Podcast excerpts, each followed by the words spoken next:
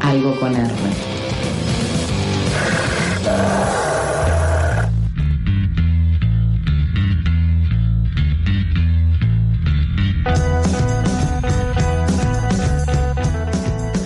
No todo, no todo pasa igual los viernes. Voy a volver el día de hoy porque tenemos un espacio muy especial, una presentación muy especial, una inauguración muy especial. A mí me encanta presentar con todo a nuestros eh, nuevos integrantes del programa Algo con R. Y es un gusto saludar a, una persona, dos conocida en esta radio, que extrañábamos un poco tener aquí y que eh, va a venir a, a tener un espacio en este bello programa vinculado a la ciudad de Buenos Aires y a pensarla en varios de sus ejes, que son muchos, así que nos vamos a dar un espacio con frecuencia para poder hacerlo. Eh, quiero que un poco lo cuente igual él, así que le doy la bienvenida a Matías Castro, algo con R y a este espacio de jueves, eh, hablando de la ciudad. ¿Cómo estás, Mati? Hola, Jime, ¿cómo estás? Sos muy generosa. Buenas noches, compañera, buenas noches, Jime. ¿Dicen buenas noches o dicen buenas tardes, noches? ¿Ya charlaron esto? Mira, en verdad, eh, si vamos a compañero Manupa, que está los viernes en este programa, dice buenas tardes, buenas noches. O sea, las dos, porque es en la hora intermedia, ¿viste? bien, digo buenas noches, estoy bien.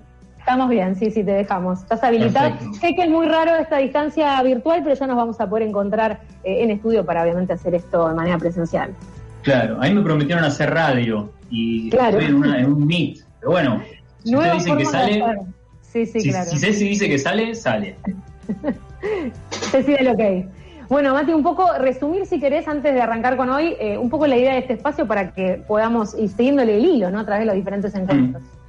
Bueno, la idea va a ser a lo largo del año, va a ser algunas entradas, este, veremos con qué frecuencia, pero la idea es poder pensar el fenómeno urbano en su complejidad. ¿sí? En general decimos la ciudad de Buenos Aires, y yo diría que para ser un poquito más justes sería mejor hablar de área metropolitana. ¿sí? Incluso en, pandemia estuvimos conversando bastante para poder enfocar bien este, dónde está sucediéndose la problemática mayor con contagios, y decíamos AMBA, y ahí se incorporó algo al debate es novedoso. No decíamos la ciudad de Buenos Aires, pero precisamente por el tipo de continuidad que hay después de la General Paz y después del Riachuelo hacia el otro lado. Con lo cual, yo diría, para ser un poco más preciso, pensemos el fenómeno urbano del área metropolitana, probablemente hagamos mucho pie en, el AMBA, este, pero lo vamos a hacer por capas, porque el fenómeno urbano implica una enorme cantidad de elementos, una enorme cantidad de relaciones, y es algo que además está en movimiento.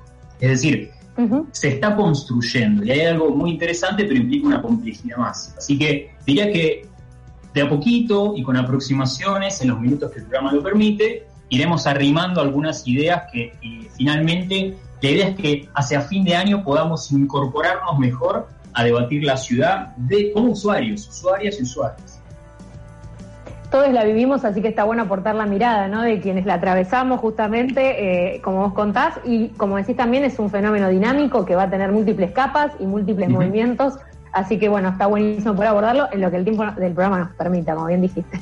Absolutamente, absolutamente. Si querés, eh, pues ya ponemos un eje para la de hoy y empezamos. Mira, hoy, vamos a, hoy vamos a asumir un, un desafío, me interesaba que sea la primera, digo, desafío para mí, es eh, poder rodear al menos el concepto de ciudad feminista. ¿sí? Y digo desafío para mí porque yo soy un cisbarón, así que la estructura de la, de la columna está, está, dada por un posicionamiento respecto de qué puede este cuerpo decir sobre la ciudad feminista. Con lo cual, la columna de hoy, a diferencia probablemente de lo que hagamos después, va a ser una concatenación de citas de arquitectas, de urbanistas, de sociólogas, de trabajadoras, de madres que precisamente están acercando precisiones, preguntas, elaboraciones al concepto de ciudad feminista. Concepto que tensiona la ciudad construida, concepto que está construyéndose también al tiempo que la ciudad y probablemente la vaya a preformatear en un futuro, ¿sí? Como ya está sucediendo. Así que si te parece, eh, hacemos una, una primera aproximación, diría, con algo fundamental para poder entender de qué hablamos cuando hablamos de ciudad feminista, diría casi el paraguas para poder entrarle al tema. Y acá me voy a servir de lo que dijo en algún momento Gabriela Tabela. Ella es socióloga e integrante de la colectiva Ciudad del Deseo. Este colectivo, vamos a hacer doble clic en algún momento en este colectivo, en columnas venideras, este, pero hoy vamos a hacer un punto ahí y les voy a leer lo que dice Gabriela. El diseño y la planificación urbana son parte de la cultura y la cultura está atravesada por la mirada patriarcal. Eso se refleja en muchos aspectos. ¿Quién diseña? ¿Quiénes toman las decisiones sobre la ciudad? ¿Quiénes son jefes de cátedra en donde se enseña diseño y urbanismo? Se diseñó históricamente como figura para un cisbarón de estatura media y sin discapacidades motrices, heterosexual, trabajador, padre de familia, proveedor, blanco y que se mueve en auto. Es decir, a la hora de poder pensar a quién le dirigen la ciudad, quienes la planean y quienes la diseñan, aparecía esa figura y se puede dar cuenta de los datos que hay en la ciudad sobre eso. Yo agregaría a esto que dice Gabriela dos cosas. No solo la ciudad, podríamos decir sintéticamente, fue diseñada por y para cis varones blancos, sino que además fue narrada y fue valorizada por cis varones. Es decir, la ciudad fue contada por varones, sus hitos fueron contados por varones. Te voy a dar un dato y un ejemplo para que se entienda en términos más materiales de lo que estoy hablando. Mira, Clara Mucio, que es ministra de Espacio Público e Higiene Urbana de la ciudad, nos cuenta que solo el 5% de las calles que tenemos tienen nombres de mujeres. Esa misma subrepresentación se ve en los monumentos, en los nombres de las plazas, por ejemplo, y la gran mayoría de esos nombres están en Puerto Madero. Todo un barrio desarrollado en la década de los 90, con lo cual es muy reciente la incorporación de los nombres de mujeres para asignar, para señalar hitos en nuestra ciudad.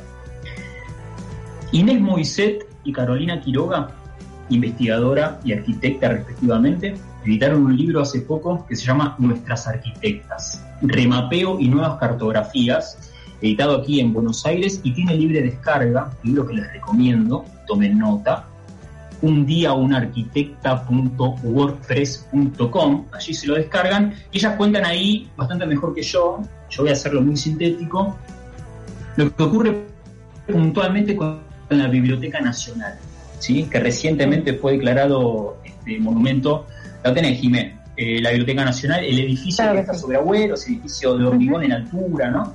Sí. Bien, si uno piensa en ese edificio, una piensa en ese edificio, inmediatamente aparece el nombre de Clorindo Testa. Sí. Un arquitecto, artista plástico, muy reconocido, vale la pena visitar su obra. Ahora, si caminamos por la planta baja del edificio, esa planta baja libre que tiene en torno a esas patas enormes de hormigón, vamos a encontrar la placa que nombra a quienes la han diseñado, a quienes la han construido, a quienes la han desarrollado. En la cumbre de esa lista aparece efectivamente Clorindo Testa, pero por debajo aparece Francisco Bullrich y abajo Alicia Casañiga de Bullrich. ¿Sí? Aparece ahí el, posesivo de, Francisco, ¿no? Cuando, se casaron. Y ahí lo que termina pasando es que pensamos en la Biblioteca Nacional, en ese hito de la ciudad, pensamos en Clorindo Testa, injustamente Alicia y Francisco, pero sobre todo Alicia, quedan a la sombra de este nombre propio que es Clorindo Testa. Y Alicia es parte del, eh, estudio de arquitectura junto con Clorindo con Francisco que hicieron la Biblioteca Nacional, y Alicia tiene una vasta obra también en la ciudad de Buenos Aires. Entonces, hay un gran ejercicio ahí que están haciendo un día una arquitecta, junto a WordPress.com, insisto, recuperando a las arquitectas de la historia argentina y dando cuenta de que también estuvieron construyendo hitos como el de la Biblioteca Nacional y otros tan importantes traerlas un poco al primer lugar, que están, como decís vos, hasta en el orden jerárquico, ¿no? Puestas más a último lugar, importante traerlo. Pienso mucho en esto de no tener eh, nada, la, identificación de los usos y experiencias de mujeres y diversidades en las ciudades. Como decís vos, pensadas para hombres y, y pensadas para que la, solamente la experimenten los varones. O sea, totalmente eh, un diagnóstico certero y que bueno, está bueno que como hablábamos antes, digo, cosas que se van por lo menos hablando y poniendo más sobre la mesa.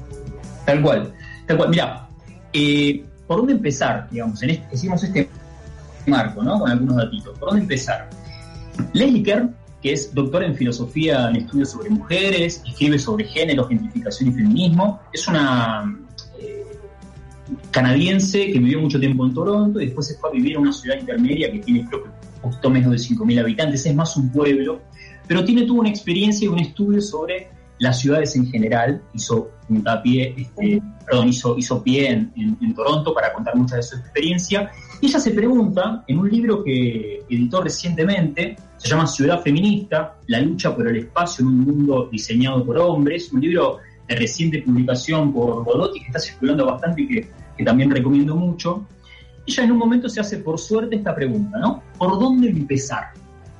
¿Por dónde empezar a entrarle? Y vos fíjate que sintoniza bien con lo que marcabas antes, Jimé. Dice, empezar por lo material, la materia del cuerpo. ¿Qué me permite mi cuerpo a mí decir y escribir? Podría empezar por mi cuerpo embarazado, su sudor y sus náuseas en un tren del norte de Londres. Podría empezar por mis hombros cansados, doloridos de tanto empujar un cochecito por las calles de Toronto. Podría empezar por mis pies, saliéndose agradecidos de los zapatos calientes al pasto fresco del Hyde Park, donde me han puesto a ver pasar gente. Estos puntos de encuentro entre los cuerpos y las ciudades son el corazón de este plantear preguntas de mujeres, de este pensar acerca de la ciudad feminista. Fíjate lo, interesante que plantea acá Leslie, que es una doctorada en estudios de género, sin embargo dice, che, la clave está en pensar la aproximación sensible, el cotidiano. Contame cómo la estás pasando, qué siente ese cuerpo cuando transita la ciudad. Y ahí probablemente, y acá anticipo una de las conclusiones personales, en, esa, en esos miedos, en esos nervios, en esas incertidumbres, haya muchísima información de la que habría que empezar a poner arriba de la mesa a la hora de planear nuestras ciudades. No, no tengo la experiencia puntual de madre yo, pero siempre me preguntaba cosas como mujeres con hijos a cuesta, con hijes, eh, eh, subiendo un colectivo, ¿no? Es de tener un niño UPA y tener que caminar por la ciudad, un cochecito como bien marcabas, experiencias que en general, digo yo, eh, te digo, eh, miedo de ver madres diciendo se puede caer con el niño en cualquier momento. No sé, cosas que uno piensa, también hablando de violencia, acoso en las calles, no ni hablemos de eso, eh, cómo la mujer y las diversidades transitan esos espacios de esa forma. Pero bueno, sí, súper eh, interesante verlos de ese lado. Me das un pie genial, eh, Jimé. Mirá, eh, lo que seguía era otro, otro, otra cita de Leslie hablando precisamente de su tránsito en condición de madre, además de trabajadora y estudiando. Pero voy a pasar directamente a, Luciana Serrano, que es de también la colectiva Ciudad del Deseo, porque sintoniza bien con lo que vos estás este, mencionando. Luciana Serrano ya una, parte del colectivo Ciudad del Deseo y con los pies también en la ciudad de Buenos Aires. Pero me interesaba este ejemplo porque ella se menciona algo que ocurre en el barrio. Si yo te digo, por ejemplo, el túnel de Jean y Perón, ¿no? Si uno, por ejemplo, está en el Abasto, ¿no? En el shopping, que es ahora shopping, y quiere cruzar desde Corrientes a Rivadavia, tiene que pasar por debajo del puente de Jean Fíjate lo que dice Luciana Serrano, no sé si vos tuviste la oportunidad de pasar por ahí, pero me parece que quienes estén escuchando, sobre todo mujeres y diversidades, van a poder sintonizar con esto. Dice Luciana, el túnel de Jean y Perón, donde ahora se hizo el parque de la estación, es un ejemplo. Es vehicular y peatonal. Al principio no le funcionaban las luces, después sí. El espacio para el peatón es estrecho. Podés quedar encimado con el que viene de frente. Si tenés un cochecito o una silla de ruedas no pasás. Y a esto se le suma que está en la zona de una estación de transbordo, lo que le agrega cierta percepción de potencial peligro o amenaza. Describe y suma, no hay espacios de descanso por sí, lo necesita una persona mayor, por ejemplo, y no hay ninguna visibilidad en el entorno. Varias cosas marca acá, ¿no? Luciano, en principio, el estrecho paso que tenés para cruzar por debajo del puente en un lugar poco iluminado.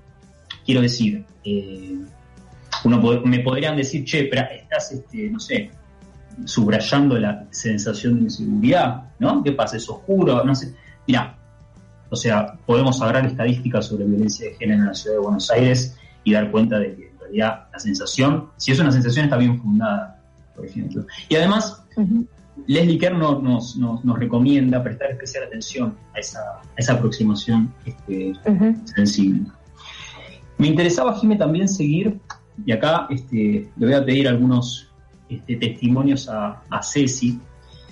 Pensaba en esto, ¿no? Eh, y vos lo marcabas, eh, la mujer trabajadora, madre, transitando una ciudad. ¿sí? Vamos a hacer algunas conclusiones respecto de eso, pero me interesa especialmente traer el testimonio de una compañera trabajadora de la Casona Mahuaca, acá en el barrio, la casona tiene un bar almacén que funciona los viernes y los sábados. Ella labura los viernes o los sábados a la noche. Insisto, trabajadora, madre. Y me interesa que escuchemos lo que tiene que planificar la rula en este caso, para poder trabajar? Eh, la organización empieza una semana antes, en donde yo voy preguntando si Akin puede quedarse a dormir esa noche. Después, bueno, depende de dónde sea la casa, si es en una que está en Almagro, o es una en Devoto, o es una en Lomas del Mirador. Tengo que pensar a qué hora tenemos que salir de mi casa para llegar allá en transporte público, llegar sin estar apurados, eh, poder estar yo un rato en la casa para que no seas entregarlo como un paquete y que él se angustie. Eso tiene que ser teniendo en cuenta el tiempo que además yo tardaría desde esa casa hasta la casona público, generalmente llegue hasta Moreno, hasta el barrio Trujuy, después de las 12 de la noche. No hay nada, nada. Yo salgo de trabajar a las 2 de la mañana y lo primero que tengo es el tren Sarmiento que sale a las 4 y 10.